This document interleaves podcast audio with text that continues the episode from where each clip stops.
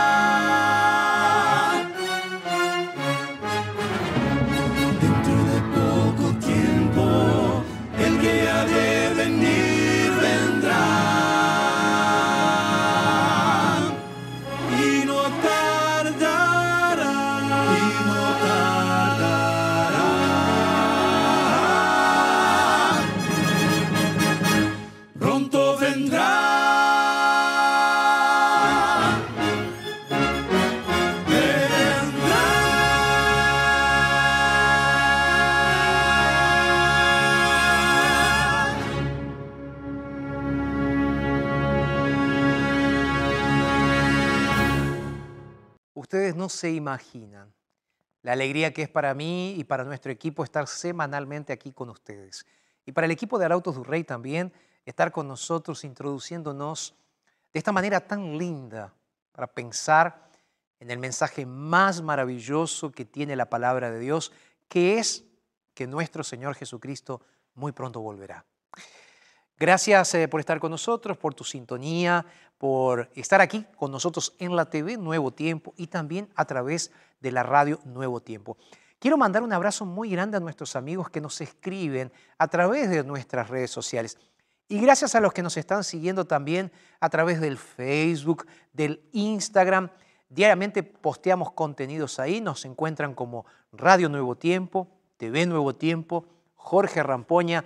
Eh, diariamente nos vas a estar encontrando para poder compartir contenidos espirituales. Así que quiero mandarles un abrazo muy grande a aquellos que me mandan mensajes, que me escriben, dando ánimo, haciendo pedidos de oración también. Sepan una cosa, nosotros aquí en la Red Nuevo Tiempo de Comunicación oramos por ustedes. Tenemos nuestros momentos de oración y siempre estamos orando por todos y cada uno de ustedes.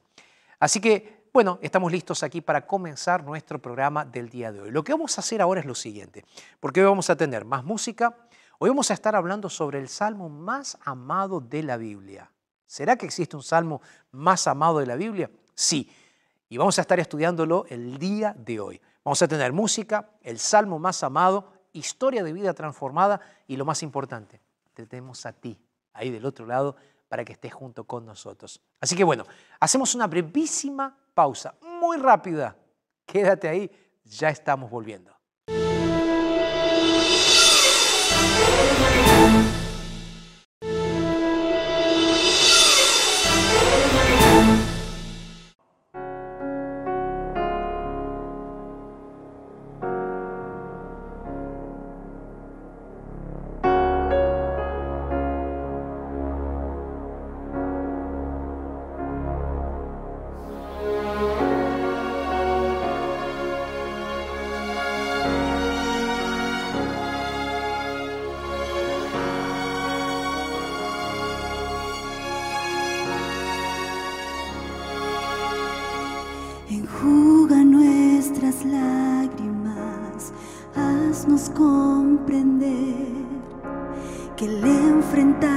Dolores nos fortalecerá.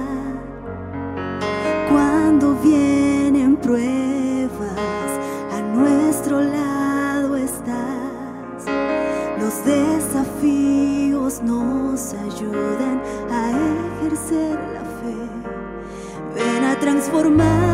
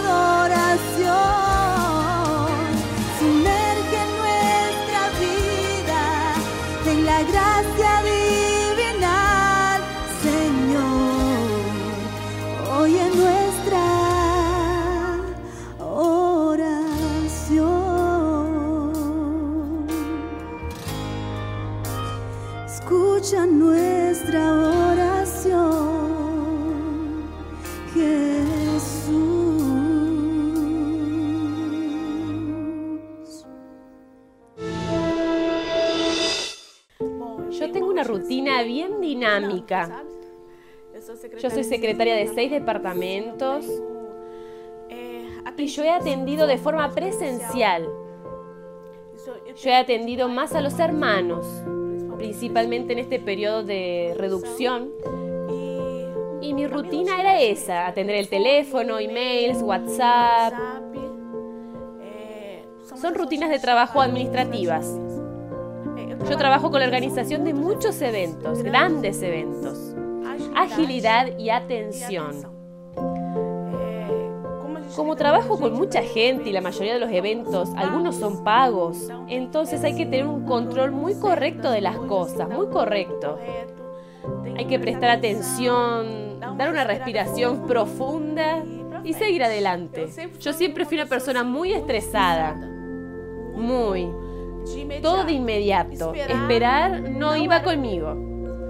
Entonces me gustaban las cosas rápidas y de la forma que yo quería. Tenía que ser de mi manera de hacer las cosas porque yo creía que era más fácil, más rápido y que era lo correcto. Entonces esa búsqueda por hacer las cosas a mi manera y rápidas. Y eso complicó y siempre me complicó esa parte. Totalmente mal. Muy mal, porque las personas cuando llegan hacia mí buscan un refugio. Y cuando llegaban no tenían ese refugio. Tenían las respuestas inmediatas por momentos, muchas veces inoportunos, porque quien habla muy rápido, piensa rápido y habla muy rápido. Esa persona no tiene filtro. Entonces, yo siempre fui muy impetuosa. Tenía que ser de esa forma y si me preguntaban algo yo respondía bien y era suficiente porque yo pensaba que la persona entendía cómo yo hablaba y la mayoría de las veces no hay empatía. Yo digo lo que las personas generalmente decían. Yo digo lo que quiero y tú entiendes de la forma que quieras. Era así. Eso la verdad perjudicaba mucho a mis amistades. Porque a quien le gustaba, le gustaba mucho. Y a quien no le gustaba, pasaba a ser insoportable. Convivir conmigo, porque ¿quién era yo? Yo era una persona que tenía que hacer las cosas a mi manera, no podía esperar, tenía que ser rápido. Y eso perjudicaba las amistades, relaciones, familia, trabajo, ambiente de trabajo que exige un poco más de compañerismo. Y yo siempre entraba en mi oficina, cerraba y terminó cada uno en la suya y yo creía que eso era correcto. Dos veces yo noté eso. Primero cuando comencé a estar muy irritada con las cosas y eso empezó a afectar mi salud. Entonces tenía dolores de cabeza, irritación y esa necesidad de hacer todo rápido me afectó. Y yo comencé a ver eso en mi salud. Y después, cuando yo conocí a quien es ahora mi esposo. Ahí comencé a sentir una diferencia en mi vida. Yo siempre enchufada a 440 y él allí siempre en los 120, 200 máximo. Entonces éramos totalmente diferentes. Entonces cuando él empezó a percibir algunas cosas, a veces yo respondía a alguien de alguna forma, él ya hablaba conmigo. No necesitas decir eso, ¿no? Piensa tranquila. Y la primera cosa que él me dijo fue, haz una terapia con Dios. Tú tienes que hacer lo siguiente, vas a tomar un tiempo para hablar con Dios. ¿Quién eres tú? ¿Qué quieres ser? ¿Qué crees que tienes que cambiar? ¿O qué es lo que Él tiene que cambiar en ti? Y yo comencé a pensar de una manera diferente. Yo dije, hacer terapia con Dios, hacer terapia con un ser humano ya es complicado. Tú hablas y parece que la persona no entiende nada, parece que no resuelve nada. ¿Y cómo voy a hablar con Dios? ¿Cómo voy a escuchar la respuesta de Dios? Y la verdad que con Dios es diferente. Cuando comencé a hacer esa terapia con Dios, comencé a notar la diferencia. Y la primera diferencia que yo noté fue con una amiga mía del trabajo que ella me dijo, tú estás diferente. Estás hablando más despacio, estás pasando por aquí, te ríes con nosotros. Y yo dije, realmente, está funcionando esa terapia con Dios. ¿Será que era eso lo que yo necesitaba? Yo creo que está funcionando y yo comencé a ver diferencias en mi vida. Eh, yo conocí a Elena por causa de un trabajo que yo hice para eh, la profesora Rita. Ella me invitó para poder hacer un mapa y llegando allí eh, además de mostrarme el mapa, ella también me presentó a su secretaria, Elena. Y nosotros empezamos a intercambiar algunas ideas, eh, comenzamos a conversar, mensajes y tal. Al principio, los mensajes no es suficiente para conocer la persona, el estado, el espíritu, cómo actúa. Entonces, en las primeras oportunidades que nos conocimos, eh, había una pequeña diferencia. Uno siempre intenta mostrar lo mejor de cada uno. Y de a poco cuando te va soltando, ella eh, me fue conociendo como yo era y yo también fui conociendo que ella era muy alterada. Y a lo largo de los meses ella me contaba, mira, hoy en el trabajo está todo muy estresante, está muy difícil, no aguanto. Y, yo fui conociendo ese lado también. Yo le dije a ella sobre la terapia con Dios. La verdad que yo nunca leí exactamente sobre una terapia con Dios.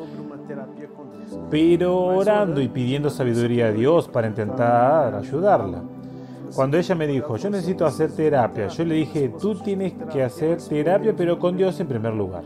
Vamos a hacer una prueba. Y si funciona para Moisés, funcionaba, que fue un hombre impetuoso allí, cuando Dios lo colocó en el desierto, si funcionó para Daniel y otros más, para nosotros también funciona.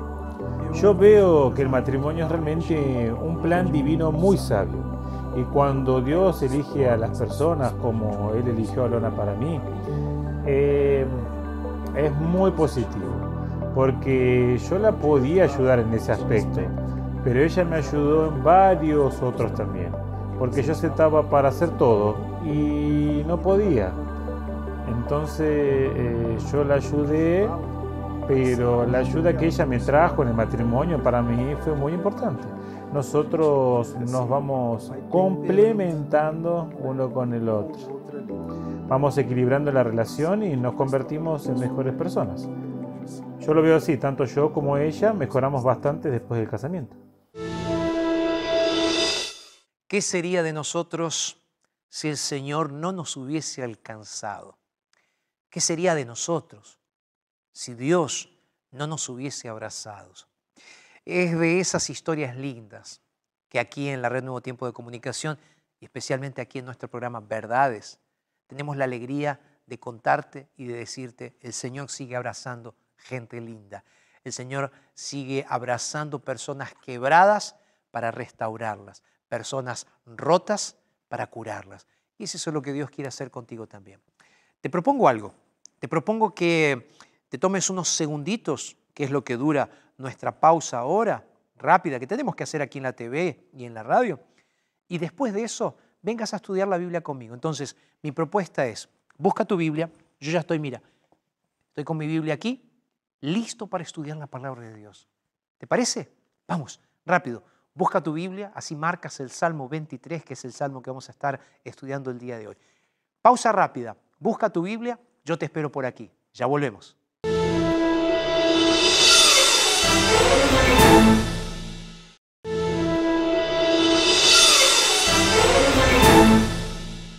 Y acá estaba pensando, eh, mientras te estaba esperando después de esta pausa, estaba pensando cómo explicarte la importancia que tiene el estudiar la Biblia y cómo hacer para que, para que pidas el curso bíblico. Porque, eh, ¿sabes?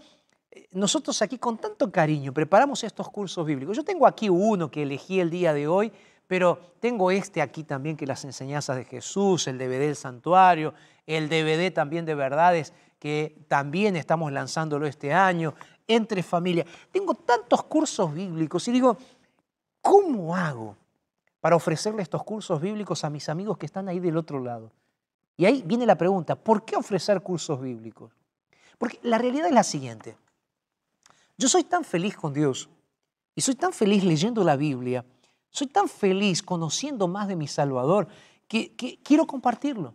Y es por esa razón que desde hace varios años que estoy trabajando aquí en la Red Nuevo Tiempo de Comunicación, mi ministerio se ha centrado en invitar a personas para que acepten a Jesús como su Salvador personal. Y es por esa razón que yo te invito para que estudies la Biblia. Entonces, cuando yo te ofrezco este curso bíblico, no te estoy ofreciendo el curso bíblico porque tengo que cumplir una meta o porque alguien me lo está pidiendo. No. Te ofrezco un curso bíblico porque quiero que realmente conozcas y aceptes a Jesús como tu Salvador personal. Entonces, si todavía no pediste un curso bíblico, este es el momento. Te lo voy a mostrar. Acá está el curso bíblico para que tú lo veas, para que tú digas, yo quiero ese curso bíblico. ¿Cómo hago para pedirlo?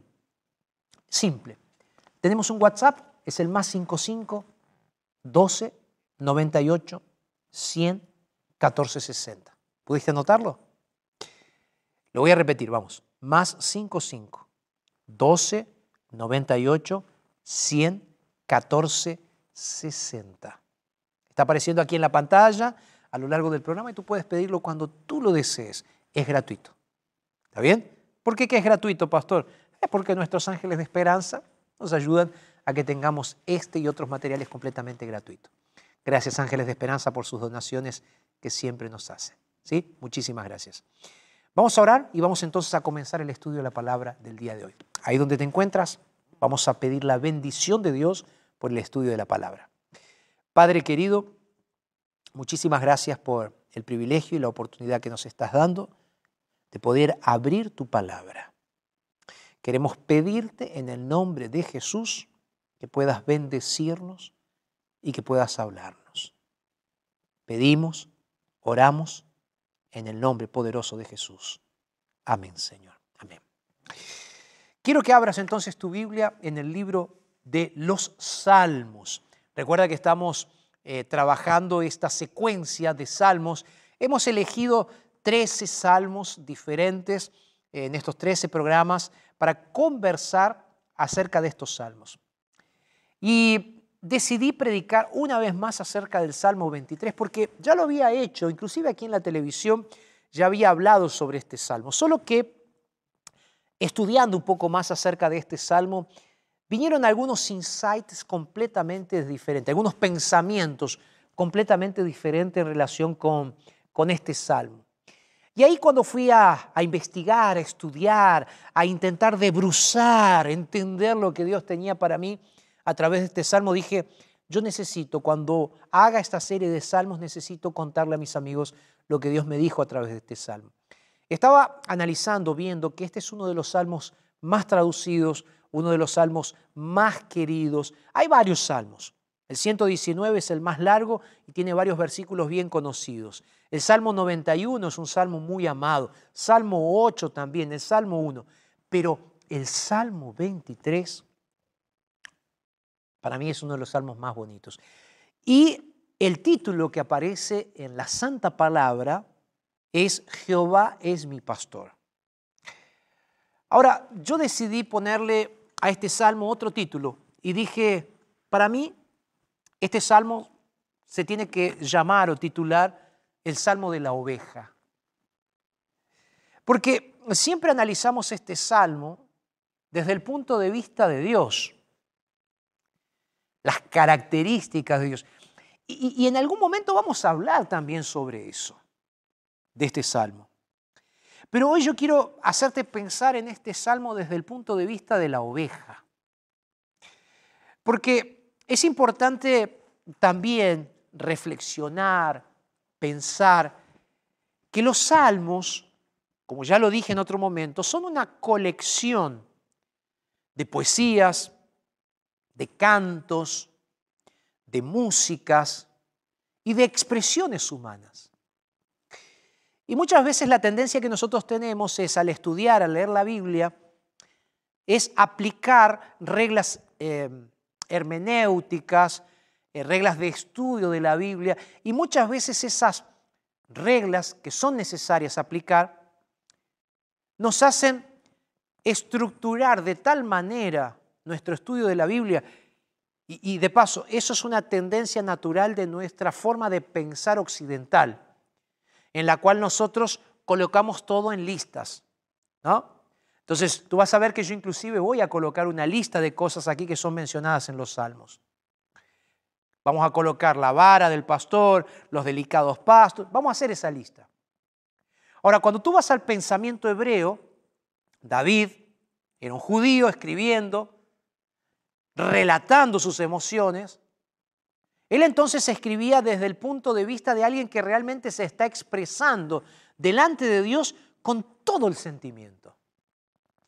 Entonces, cuando nosotros vamos a la Biblia, nosotros necesitamos entender ese contexto.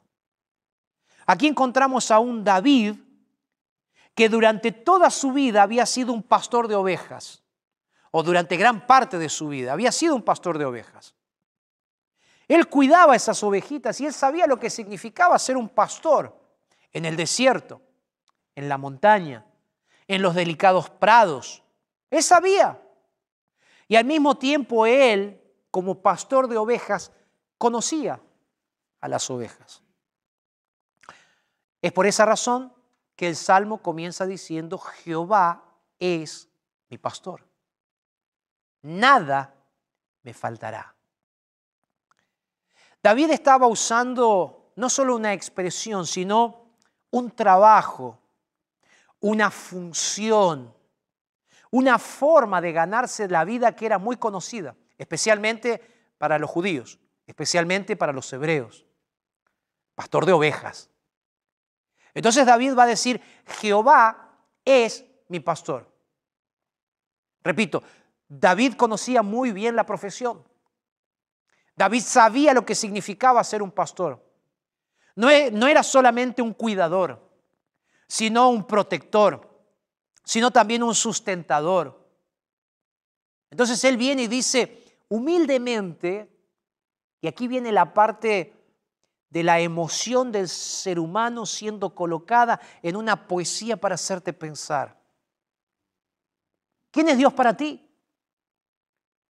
David dice, para mí Dios, Dios es mi pastor. Y ahí entonces viene el contrapunto. Si Dios es el pastor, ¿quién soy yo? Yo soy la oveja. Por eso quien se está expresando aquí no es Dios hablándole a David, es David hablándole a Dios y diciendo, Señor, yo soy nada más y nada menos que una simple oveja. Y ahí pregunto, ¿qué es una oveja? Pastor, simple, es un animal. Sí, ya sé que es un animal. Pero ¿qué tipo de animal es una oveja? Hablando con un granjero una vez me dijo lo siguiente, sabes Jorge, la oveja es uno de los animales más ah, inofensivos, dóciles e inclusive ingenuos, fue la palabra que él usó. Le digo, ¿por qué? Mira, él me explicaba, este granjero me explicaba y me decía así, mira, la oveja, la oveja no puede comer cualquier pasto, aunque come todo lo que puede. Pero la oveja realmente es bien delicada a la hora de comer. Entonces, el pastor, quien cuida el rebaño, necesita ser cuidadoso con lo que la oveja come. Él me dice, la oveja tampoco toma agua turbia. Entonces, tienen que tener mucho cuidado con el agua que la oveja toma. Pero además de eso, me decía este granjero, la oveja se pierde fácilmente. Porque la oveja va con el rebaño, pero de repente si ve alguna cosa que le interesó, la oveja sale y busca. Y en esa ingenuidad comienza a transitar por diferentes lugares, que puede ser un lugar rocoso y se aparta del rebaño, y entonces ahí está la función del pastor yendo a buscar la oveja, porque esa ingenuidad la lleva a apartarse del rebaño, a quedar solitaria. Y claro, cuando una oveja está sola, imagínate, un animal dócil, un animal ingenuo, ahora está solo, en medio de los peligros del desierto, en medio de los peligros de una planicie desierta o en el medio de una montaña rocosa, ahí está la oveja sola. La oveja es un animal sensible, la oveja es un animal ingenuo, la oveja es un animal dócil. Y ahí está David orando y diciendo, soy poco menos que una oveja. Soy poco menos que una oveja. Entonces, si yo soy poco menos que una oveja, entonces, Señor, tú realmente eres mi pastor. Y ahí David va a decir, Señor, si yo soy oveja y tú eres mi pastor, entonces yo voy a decir algo, nada me faltará. Ahora, ahí me pregunto, ¿qué significa ese nada me faltará? ¿Será que David se está refiriendo a las cosas materiales? Porque vamos a aplicarlo a nuestros días. Ok, David dice, Señor, tú eres mi pastor, yo soy una oveja. Y como oveja vengo necesitado de ti. Y muchas veces soy ingenuo. Y muchas veces, Señor, soy dependiente la gran mayoría de las veces. Y Señor, como oveja me disperso, me escapo, me voy. Me rompo una pierna. Y no sé cómo volver, Señor. Por eso soy una oveja. Y yo sé que en este momento le estoy hablando a muchas ovejas. Yo también soy una oveja. El título de pastor es solamente un título humano. Porque en el fondo, en el fondo, lo que yo soy también es una oveja necesitada de un pastor. Entonces le estoy hablando a ovejas también aquí, de oveja para oveja. Déjame decirte algo. Permite que el Señor sea realmente tu pastor. Vamos. Permite que realmente Dios sea tu pastor.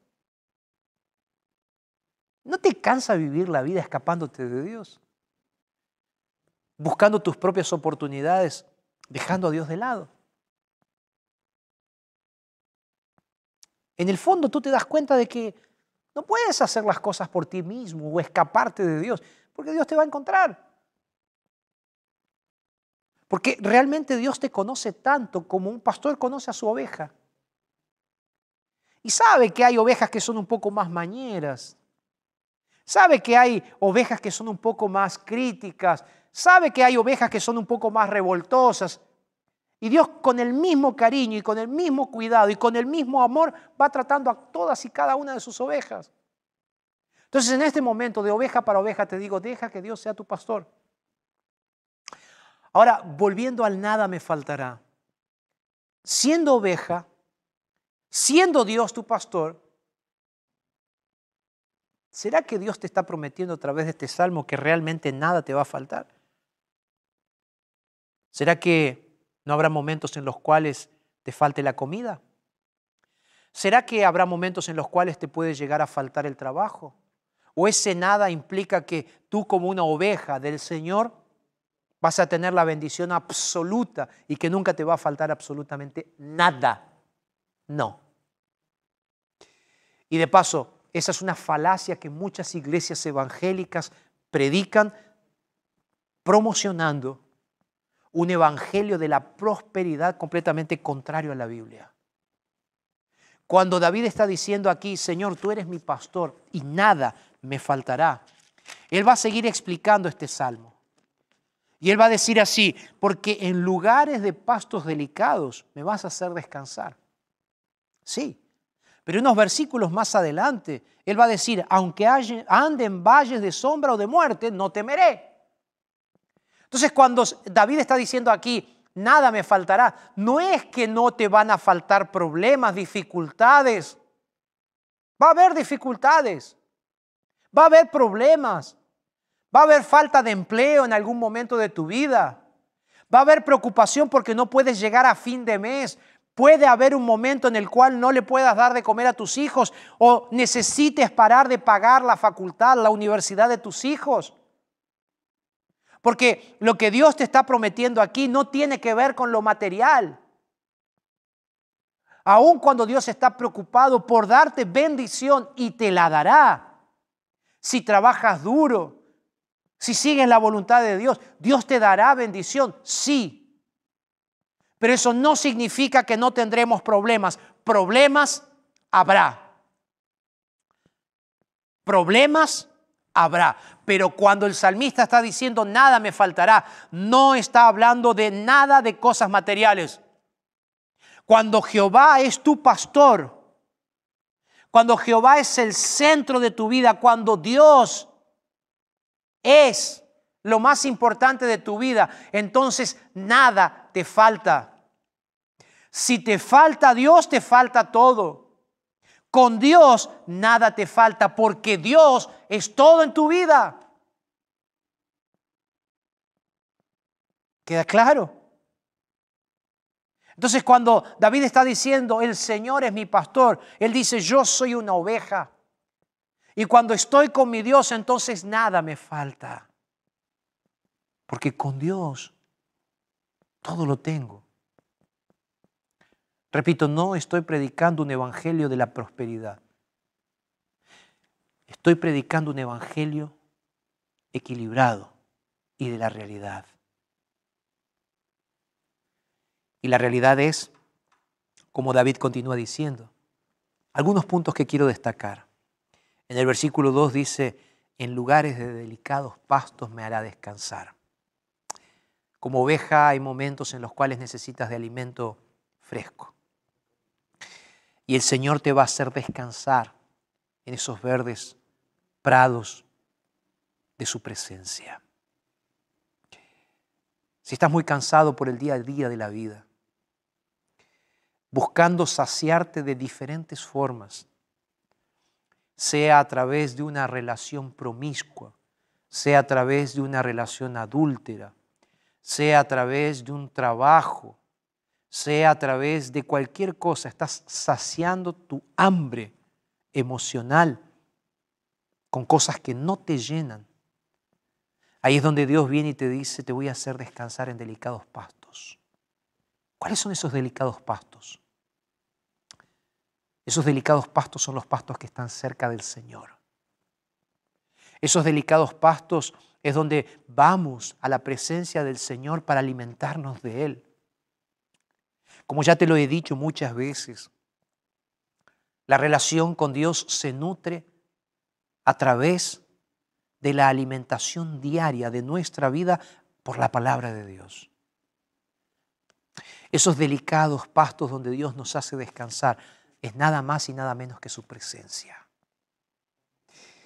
El salmista va a seguir en el propio versículo 2 diciendo, junto a aguas de reposo, Él me pastoreará. Jesús, quién sabe, tomando esta idea de esas aguas a través de las cuales el Señor nos va a saciar en aguas tranquilas, aguas de reposo. Él dijo que quien abraza o quien lo abraza a Él, de su interior brotarán ríos de agua viva. Yo te mencioné aquello que el granjero me decía, ¿verdad? Que las ovejas no toman agua turbia. Por esa razón nosotros también como cristianos no podemos beber de cualquier fuente. Nosotros tenemos que ir a la fuente que es la palabra de Dios, a la fuente que es Jesús, a la fuente que es Dios. Entonces está bueno de que leas libros para entender, libros de economía, libros de filosofía, libros de historia, libros de geografía. Es bueno que te prepares. Es bueno que hagas una licenciatura, que hagas una maestría, que hagas un doctorado. Eso es bueno. Dios quiere que progreses. Ahora hay una realidad que tú tienes que entender. Que no son esos libros que tú lees que van a saciar tu sed de Dios. No son los profesionales a los cuales estás yendo a ver, que te están ayudando emocionalmente, que te están dando un medicamento para poder equilibrar tus hormonas y poder estar mejor emocionalmente. Todo eso ayuda. Pero nada de eso define o cura. Repito, todo eso puede ayudarte. Y de hecho yo siempre aconsejo que si estás con un dolor emocional, vayas y veas a un psicólogo. Vayas y veas a un psiquiatra. Te van a estar ayudando. Ahora, eso no te resuelve. Porque quien resuelve realmente es Dios. Porque muchas veces todo eso que nosotros abrazamos, que es de este mundo y de profesionales humanos, que son muchas veces bien intencionados, otras veces no, es nada más y nada menos que agua turbia. Y el agua limpia, el agua pura, aguas de reposo. Es eso lo que significa aguas de reposo. Aguas que están tranquilas. Es Dios. Entonces, es ir a la presencia de esos pastos verdes para alimentarme de Dios. Es tener tiempo para tomar del agua tranquila de la vida, para que Jesús brote como agua de vida en nuestros corazones. Relación. Y Dios va a ser quien te va a dar descanso. Verso 3, Él dice, confortará mi alma. Ese es el descanso que Dios quiere darte. Es el descanso del conforto del alma. Es la tranquilidad de un corazón que sabe a quién abrazó.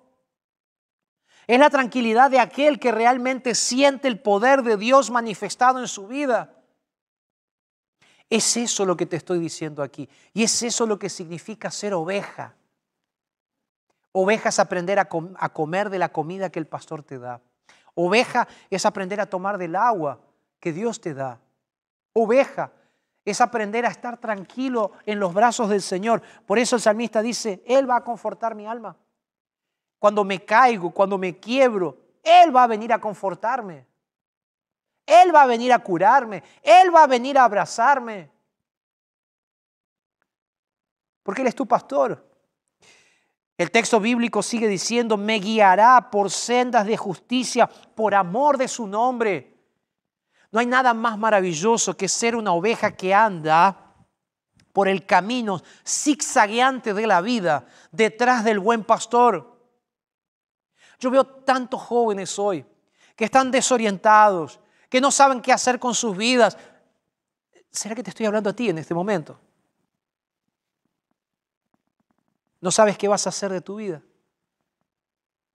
Pastor, está difícil. No estoy consiguiendo trabajo, pastor.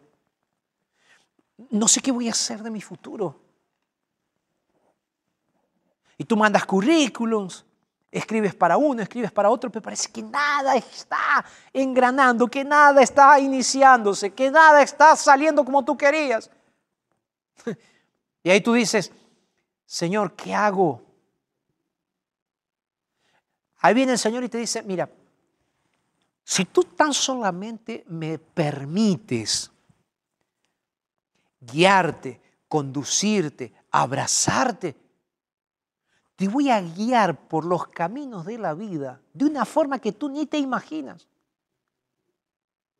Claro, lo más fácil es intentar tomar las riendas de nuestra vida con nuestras propias manos y decir, lo hago por mi cuenta. Lo hago por mi cuenta. Soy inteligente, tengo futuro, soy una persona con proyección, lo puedo hacer. Y ahí te das la cabeza contra la pared. Ahí te encuentras solo, sola, y no sabes qué hacer, enviando currículums, intentando oportunidades y las oportunidades no salen. ¿Por qué? Porque intentaste hacer todo sola, solo. Ahora Dios te dice, yo te voy a guiar por esas sendas, pero para guiarte por esas sendas de justicia, yo necesito que tú entiendas algo. Abandónate en mis brazos. Abandónate en mis brazos. Porque en esas sendas de justicia habrá momentos en los cuales Dios va a tener que ser tu defensor. Mira lo que dice el texto bíblico. Voy a leerlo. Aunque ande en valle de sombra o de muerte, no temeré. No temeré mal alguno. Porque tú estarás conmigo. Sé que hay momentos de dificultad donde todo parece que son valles de muerte, de sombra, de dolor, de tristeza, y es terrible. Cuando David está hablando aquí de ese valle de sombra o de muerte, está hablando de un lugar específico que él conocía muy bien. Era el valle entre Jerusalén y Jericó, que era el valle de Wadi Kelt. Ese valle de Wadi Kelt, creo que se dice así en hebreo, si no se dice así, no importa, después tú lo buscas. Era como una senda de unos siete kilómetros que pasaba por unas paredes de piedra, donde había cuevas y cavernas, y las paredes dicen unas paredes de en torno a unos 400 metros de altura. Solo que en ese valle, entre Jerusalén y Jericó, donde los pastores llevaban sus ovejas para mejores pastos, para aguas, había momentos en los cuales tenían que pasar por ese valle y era peligroso, porque en las cuevas se escondían lobos, leones, coyotes o inclusive ladrones y salteadores. Y David va a decir así, aun cuando esté pasando por esos valles de sombra, la sombra de las paredes de piedra, por esos valles de muerte, esa potencialidad de ser atacado por una fiera, no voy a tener miedo. Porque tú estarás conmigo. Y ahí él dice, tu vara, de paso la vara era como un palo de unos 60 a 90 centímetros, con una punta de metal que se usaba para defenderse. Era tipo una pequeña lanza. Esa era la vara, que se usaba inclusive para guiar a las ovejas. Y él dice así, aun cuando esté en ese valle, tú estarás conmigo y tu vara me va a incentivar, o me va a cuidar, o me va a defender. Y el salmista dice, y tu callado, el callado era un bastón, bastón largo con una punta curva que era usado muchas veces para traer a las ovejas. Si tú en este momento te estás sintiendo que estás pasando por el valle más difícil, déjame decirte algo, el Señor está para defenderte, porque Él está al lado tuyo, y el Señor está para rescatarte aún en los momentos más difíciles de tu vida. Él va a decir así, me vas a infundir aliento, me vas a preparar un lugar lindo para que yo pueda estar contigo, Vas a ungir mi cabeza. Vas a curarme, Señor. Vas a prepararme. Y Él va a decir así, ciertamente el bien y la misericordia me van a seguir todos los días de, de mi vida. Porque en la casa de Jehová moraré por largos días. Este es el salmo de una oveja que se animó a decirle al Señor, Señor, tú eres mi pastor. La gran pregunta que tengo en este día es, ¿será que hay ovejas que se animan a decirle al Señor, Señor, yo quiero que tú seas mi pastor? ¿Sí? Vamos a escuchar la música de Arautos y después voy a hacer una oración para que tú aceptes al Señor como tu pastor. Arautos y después oramos.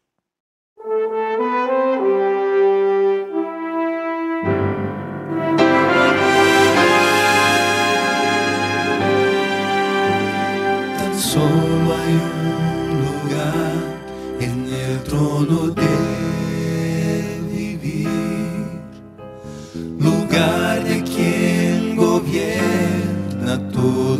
ser. Tan solo un Señor el trono ocupará. Si fueren dos, amarás a uno, rechazando al otro.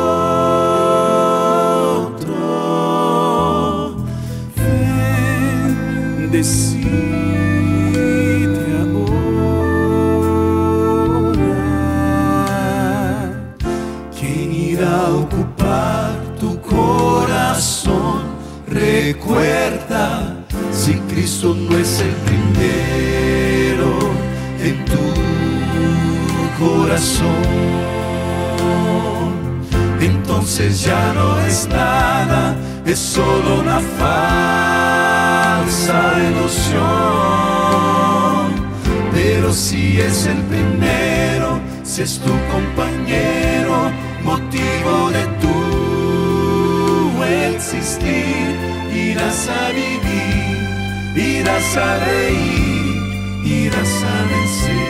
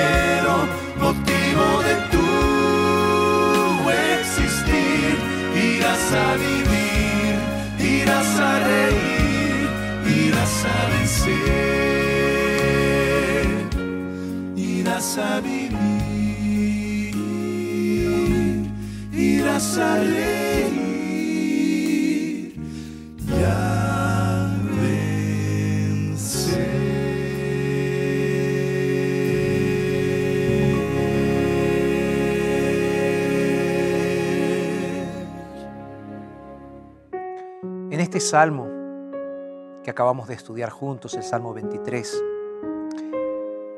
el salmista nos hace pensar en Dios como el sustento para nuestra vida, su palabra como una guía para nuestras vidas y su presencia como una protección para nuestras vidas. David lo que está diciendo en este salmo es, amigos, estamos yendo en una jornada, en un viaje. Y en ese viaje, lo único que podemos hacer para que ese viaje sea seguro es confiar en aquel que nos está guiando, que es Dios.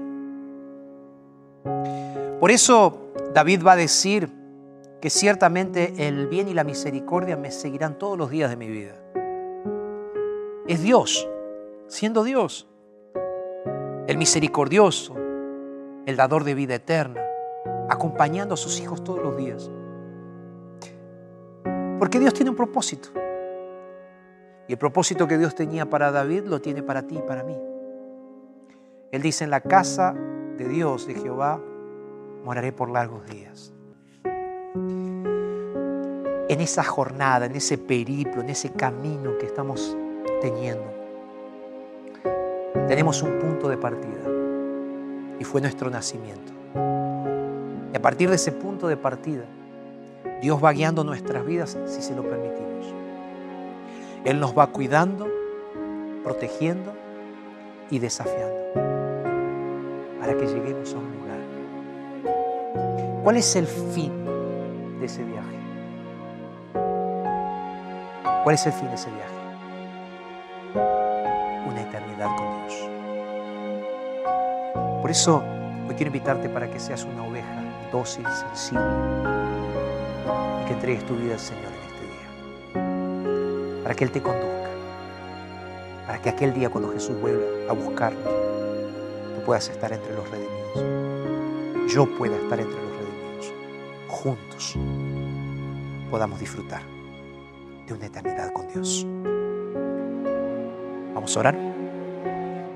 Padre querido,